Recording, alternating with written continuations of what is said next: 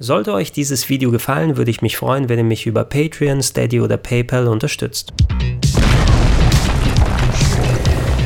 Schönen guten Tag und herzlich willkommen auf rpgheaven.de zu exklusiven Eindrücken und jeder Menge frischer 4K-Footage zum Remake von Resident Evil 3.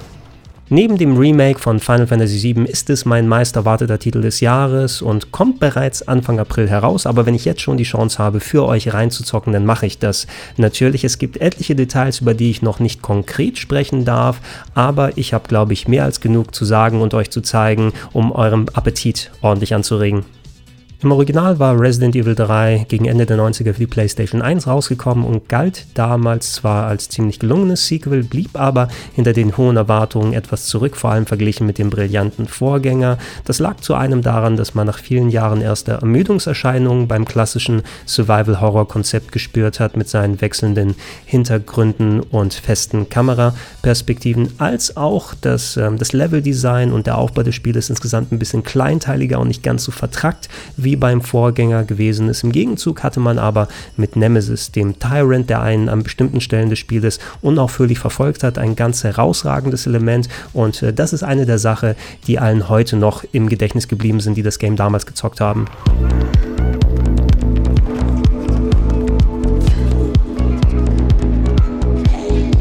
Das Remake von Resident Evil 3 verhält sich gegenüber dem Original so ziemlich genau wie das Remake von Resident Evil 2 gegenüber dessen Original. Das heißt, man hat Charaktere, Locations, Gegner, Leveldesign, Waffen und so weiter nicht eins zu eins übernommen und einfach neu nachgebaut, sondern sie waren mehr eine grobe Vorlage, sodass man beim Spielen zwar ein ziemlich vertrautes Gefühl hat, aber man hat es mit einem komplett neuen Spiel zu tun, was eben nur an das Original erinnert.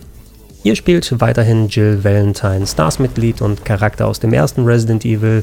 Die will hier aus dem zombie-verseuchten Raccoon City entkommen und trifft dabei auf eine Söldnertruppe des Konzerns Umbrella. Darunter ist Carlos Oliveira, der war im Original der zweite spielbare Charakter, zumindest für einen kurzen Teil konnte man ihn übernehmen. Und dann ist dazu auch noch Nemesis dabei, der große Tyrant, der an bestimmten Stellen sich einem in den Weg stellt und unsere Flucht verhindern möchte.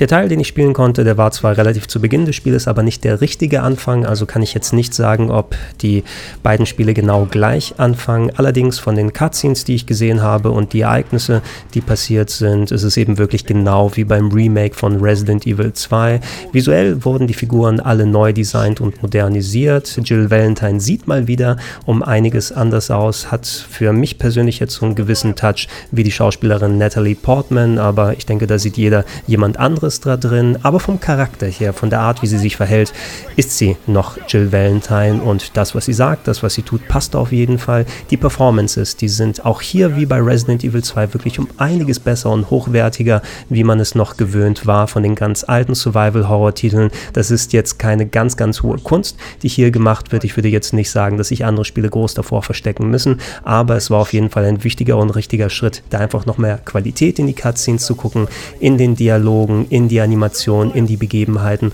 Und genau den Weg geht auch Resident Evil 3 im Remake weiter.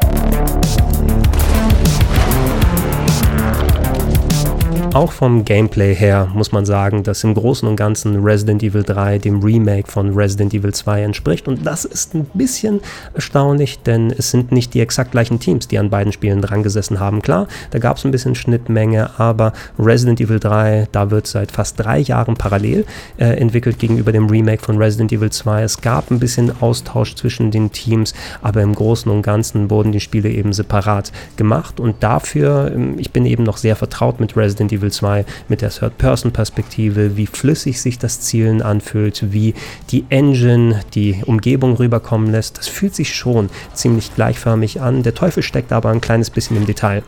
Sehr wichtig wird beispielsweise der neu hinzugekommene Ausweichmove. Ihr habt eine Taste, mit der ihr eine Rolle macht, so dass euch die Zombies nicht greifen können. Das gab es im Remake von Teil 2 nicht, aber im originalen Resident Evil 3 auf die eine oder andere Art. Und ich hatte den Eindruck, dass hier und da ein paar mehr Zombies rumstehen, dass man nicht so einfach an denen vorbeilaufen kann und den Ausweichmove dann eben benutzen sollte. Das Timing, das hatte ich noch nicht so gut drauf. Es ist nicht so wie bei den Dark Souls-Spielen, dass man zu viel an Iframes bekommt und dann sich einfach durch durch die ganze Gegend durchrollen kann, sondern es muss schon mit Timing und mit Absicht passieren. Mit ein bisschen Gewöhnung kann ich mir sehr gut vorstellen, dass das ein wichtiges Feature wird, vor allem wenn ich diesen Titel irgendwann mal speedrunnen möchte.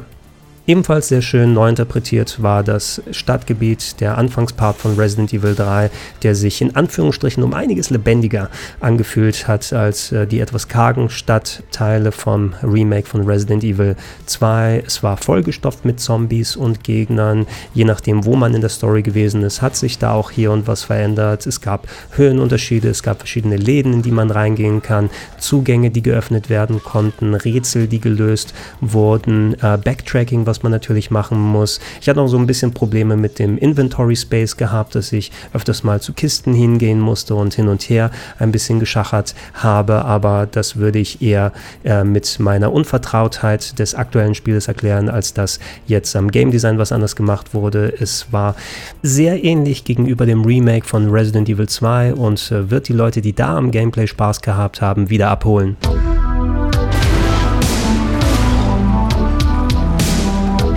Wie ist nun Nemesis ins Spiel verbaut worden? Genau wie beim ersten Resident Evil 3 gibt es bestimmte Stellen, an denen Nemesis auftaucht, um zum Beispiel einen durch einen Levelabschnitt zu verfolgen, durch den alten oder durch einen neuen, wo man schnell vor ihm fliehen muss und den Ausgang findet, bevor einen greift. Es gibt bestimmte Stellen, wo man gegen ihn dann kämpfen muss, wie eine Art Bosskampf und ihn dann kurzzeitig aufhält. Allerdings, auch wenn es für eine gewisse Panik gesorgt hat und äh, du nochmal ein bisschen extra Druck gespürt hast, nachdem man im Remake von Resident Evil 2 mit Mr. X, dem Tyrant, der einen wirklich gnadenlos durchs Polizeirevier verfolgt hat, der den Großteil der Türen aufmachen konnte, der teilweise vor einem stand und man sagte, fuck, wie soll ich denn da jetzt vorbeikommen?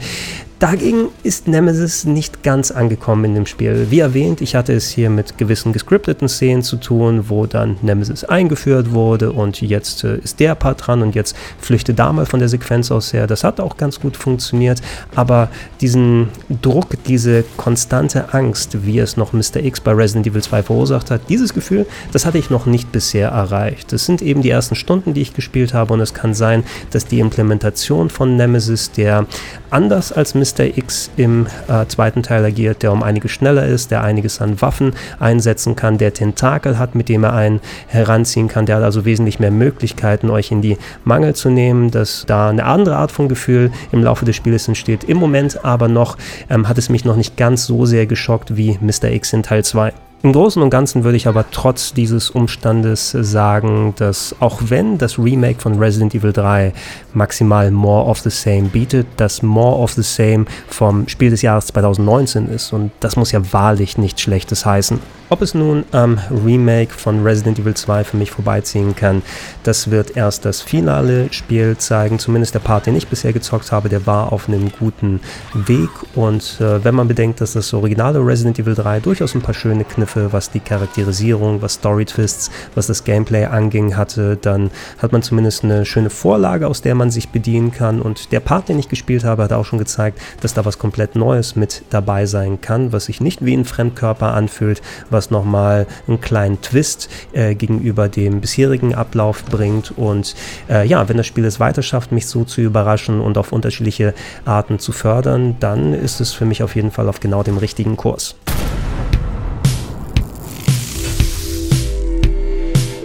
Kurz ein paar Worte zu Resistance, dem Multiplayer-Part von Resident Evil 3, der ein eigenständiges Spiel ist und kostenlos dazu gepackt wird. Ich bin nicht so der Multiplayer-Spieler, habe jetzt ein paar Sessions gemacht und durchaus Spaß gehabt. Ich weiß nicht, ob ich selbst dann das so lange spielen möchte. Vom Spielprinzip her war so eine Mischung zwischen Dungeon Keeper und Left 4 Dead. Ihr seid insgesamt zu fünft. Vier sind eine Gruppe, die in einen Dungeon sozusagen, in einen Kerker reingeworfen wird mit randomized Schlüsseln und Gegnern, die verteilt sind. Ihr habt verschiedene Stufen, die ihr überwinden müsst. Und auf der anderen Seite ist das Mastermind. Da sitzt ihr wie bei Five Nights at Freddy's in einer Schaltzentrale, könnt Monitore durchschalten, Selbstschussanlagen aufbauen und auslösen, Türen abschließen, Gegner reinsetzen und müsst dann äh, verhindern, dass das Team durch Kooperation an euren Fallen vorbeikommt und daraus fliehen kann. Es war ein bisschen komplex, ohne große Vorerfahrung, sowohl in die Mastermind als auch in die Rolle der Survivor da reinzukommen. Als Survivor sollte man sich gut absprechen mit äh, Headsets, die wir da hatten. Ihr sollt es natürlich übers Internet dann machen, damit man auf der gleichen Linie ist. Durch die randomized Elemente soll auch garantiert werden, dass nicht sofort jeder genau weiß, okay, da sind die Schlüssel, da können wir den Gegner ignorieren und so weiter und so fort. Zumindest es hat schon ein bisschen Spaß gemacht, aber wie erwähnt, ich weiß nicht, ob ich persönlich durch meine Art des Spiels es groß benutzen werde. Es ist eine ganz gute Entscheidung, das for free in Anführungsstrichen mit dazu zu packen und nicht separat zu verkaufen.